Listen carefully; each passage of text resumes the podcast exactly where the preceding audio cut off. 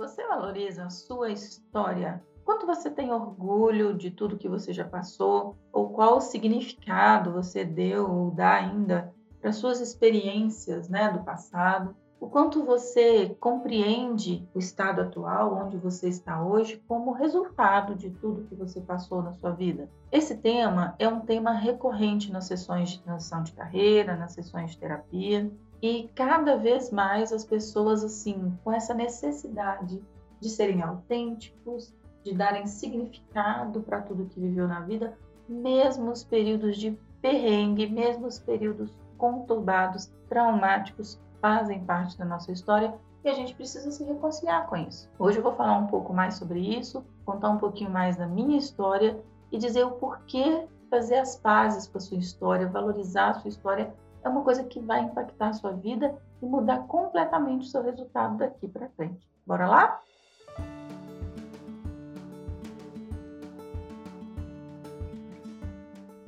Olá, eu sou a Sheila, eu sou psicóloga e coach. Estou aqui para te ajudar a ter uma vida muito mais leve, equilibrada, feliz. Falando de um tema que é muito conectado comigo. Assim, há quase cinco anos atrás, gravei um podcast falando desse mesmo tema, contando a minha história.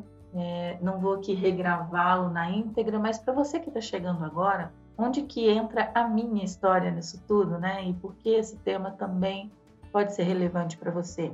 Eu venho de uma origem muito simples, né? De uma família muito pobre. Graças a Deus hoje estamos bem, né? Mas lá quando eu nasci, meus pais não tinham roupa para me vestir, não tinham como me tirar do hospital, eu não tinha casa para morar. Minha mãe ficou um tempinho com o bebê nos braços no meio-fio, enquanto meu pai encontrava um lugar para me colocar. Foi esse o contexto que eu nasci e passamos por muitos perrengues, tá? Pai trabalhador, mãe trabalhadora, que vieram do interior para fazer vida em Belo Horizonte, a capital, né, para se reconstruírem. Mas teve eu, depois de um ano teve minha irmã, depois de mais um ano meu irmão, e essa escadinha de três filhos. Meu pai tem outros filhos, eu tenho outros irmãos de uma família anterior, mas com a minha mãe, né, eu fui criada com esses dois. Então eram três crianças pequenas passando muita dificuldade, com a única preocupação assim, do que vamos comer hoje, qual que é a roupa que eu vou pôr nesses meninos, porque os meninos crescem muito rápido, as roupas acabam, né? Foi uma infância de muitas privações, uma infância de muita escassez. Essas coisas que a gente vê aí comum no final do ano, como ceia de Natal, presentes, cestas, Papai Noel, não tinha nada disso na minha vida, não. E claro que isso deixou marcas, marcas importantes, né? Crenças limitadoras sobre dinheiro, sobre escassez, coisas que posso falar em um outro momento, coisas que já tratei nas minhas terapias, né? É, mas aí, continuando, depois dessa infância de muita dificuldade, passei para uma adolescência igualmente difícil, né?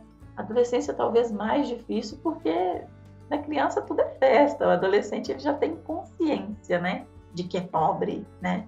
Fui muito discriminada em certa ocasião, tomei consciência dessa pobreza quando estava em entrevista procurando estágio e me percebi assim, sem estar na roupa adequada, meu cabelo não estava legal, talvez por uma falta assim, de, de se arrumar mesmo, né? E foi bem difícil conseguir esse lugar no mercado, foi bem difícil é, me colocar não era uma coisa que eu queria fazer faculdade, eu nem sabia que podia fazer faculdade. Até que em um desses estágios, era um estágio inclusive na PUC, uma pessoa me perguntou: E você vai estudar o quê? Eu falei: Eu nada, né? Faculdade não é para mim, não. E ele me ajudou a sonhar, me ajudou, falou: Não, é para você sim, você pode chegar onde você quiser. E eu acreditei naquilo. Aos 21, entrei para a PUC como bolsista do ProUni que é uma coisa que eu falo com muito orgulho. É, consegui uma nota muito boa na época, base de muito estudo, trabalhava, estudava, fazia cursinho, não passei na federal, mas consegui a bolsa da Uni. Cheguei na faculdade assim como um bicho do mato mesmo. O que, que eu falo? Por que, que eu falo disso? Eu não sabia me comunicar com aquelas pessoas, eu não, eu não falava bem, eu não tinha aquela postura, eu era muito muito arista, muito acanhada, é, e num momento assim de as pessoas estavam lá muito bem vestidas, muito bem estudadas, e eu demorei muito tempo para encontrar o meu lugar na faculdade, embora vários amigos da faculdade estavam em situações parecidas com a minha, E eu encontrei, né? Me encontrei no meu grupinho parecido comigo por lá. Estudei por muito tempo com dificuldade, dificuldade de português, dificuldade de entendimento, um, um sacrifício para não perder a bolsa, porque não podia tomar pai numa matéria, aquela coisa toda. Consegui, com muito custo, com muito trabalho, com muita dedicação, consegui formar na PUC e foi assim uma das maiores realizações da minha vida até hoje, que talvez foi a primeira delas, assim, né, de grande marco. E por que que eu conto isso para vocês, assim? Porque da onde eu vim e onde eu tô hoje, que ainda é longe de onde eu vou chegar ainda, né? É, eu penso que qualquer um de nós pode chegar. Hoje eu fiz as pazes com a minha história, mas acredite que por muito tempo eu não contava isso para ninguém. Eu não contava para ninguém que eu era a mais esforçada, mas não a mais inteligente da minha turma. Tinha muita dificuldade, tinha provas que a pessoa nem queria fazer comigo. Sabe aquelas provas em dupla? Eu ficava sozinha, né? Então, assim, hoje, quando eu penso no quanto eu conquistei, no quanto as pessoas me dão feedback, do meu conhecimento, da minha postura, do quanto eu ajudo os meus clientes e aprendendo todos os dias com eles, eu penso, gente, se eu, com tudo aquilo que eu passei, eu estou aqui, todo mundo pode chegar. Mas qual que é a condição para cada um de nós superar os próprios limites e crescer? Porque aí veio muita coisa depois da formatura, né? Veio carreira em recursos humanos, veio depois a transição de carreira para trabalhar por conta própria, o trabalho com a clínica de psicologia, que eu nem imaginei né, que ia ser onde eu me acharia, assim, muito crescimento, mas a partir dessa aceitação, olha, eu vim de uma origem muito pobre, com uma carência de educação, com uma carência de, de falar certo, uma carência de me expressar da forma adequada, carência de me relacionar com as pessoas, tudo eu precisei aprender quase do zero e foi bem desafiador. Mas as competências que a gente precisa para crescer na vida, todas elas são desenvolvidas e a gente precisa se conectar com a própria história.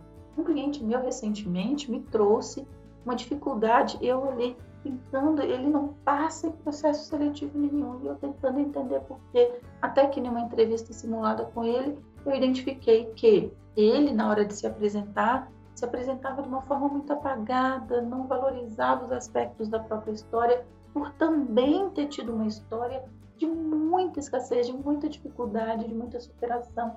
Não gostar muito de falar sobre isso. Então, quando eu ajudei ele a criar uma trilha e ressignificar a própria história e valorizar as forças e os pontos positivos dessa história, mesmo os momentos mais desafiadores, ele deslancha assim. E, e hoje ele já se apresenta de uma forma muito mais efetiva. É, um outro cliente falando para mim de vários fracassos, ele sente que fracassou, que fracassou, que fracassou no casamento, que fracassou com os filhos, que fracassou no trabalho, que fracassou.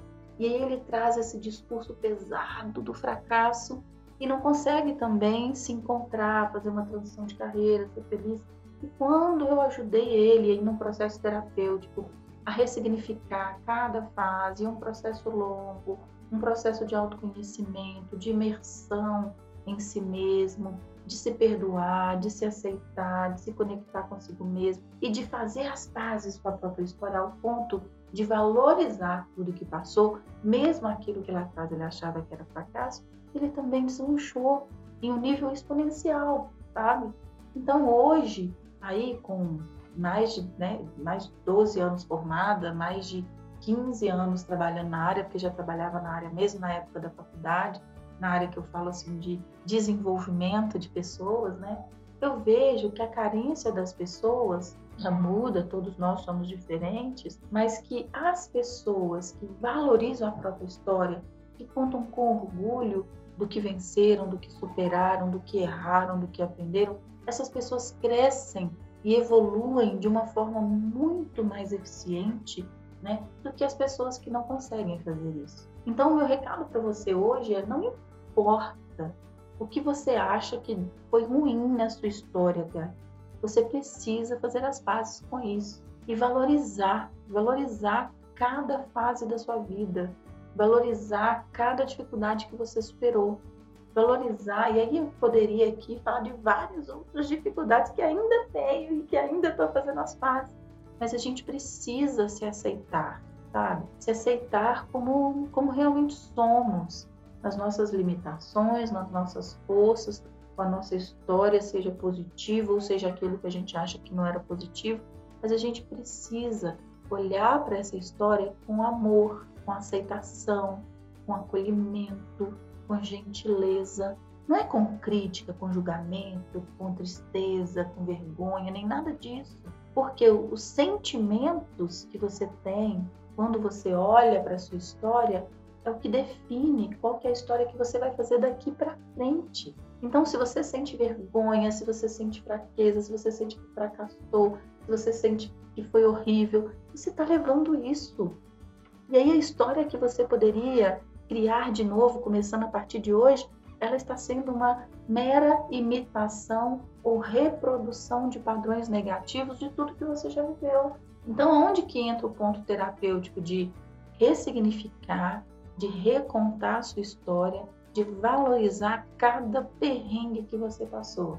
Porque quando você faz as pazes com a sua história e entende os pontos positivos de superação, de valorização que você passou, a partir de hoje você já consegue fazer uma história diferente. Você consegue contar uma história diferente com autoconfiança, com autoestima, com energia positiva, com força, né? E a história que você vai contar daqui cinco anos, daqui dez anos, vai ser uma história diferente e não uma mera reprodução da história que se foi.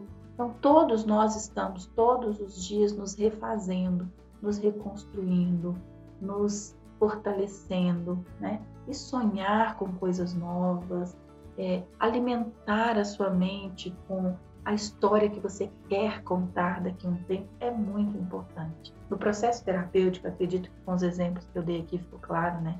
Eu trabalho de uma forma bem profunda com isso, para identificar crenças limitadoras, padrões de autossabotagem, é, em que pontos a pessoa não consegue falar de si mesma, em que pontos a pessoa consegue falar da própria história com segurança e a gente começa a se reconstruir.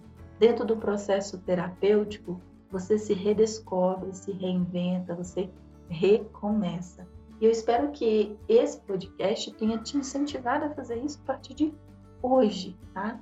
Compartilha com o máximo de pessoas que você puder essa reflexão de que toda a história que vivemos é importante para a história que estamos construindo.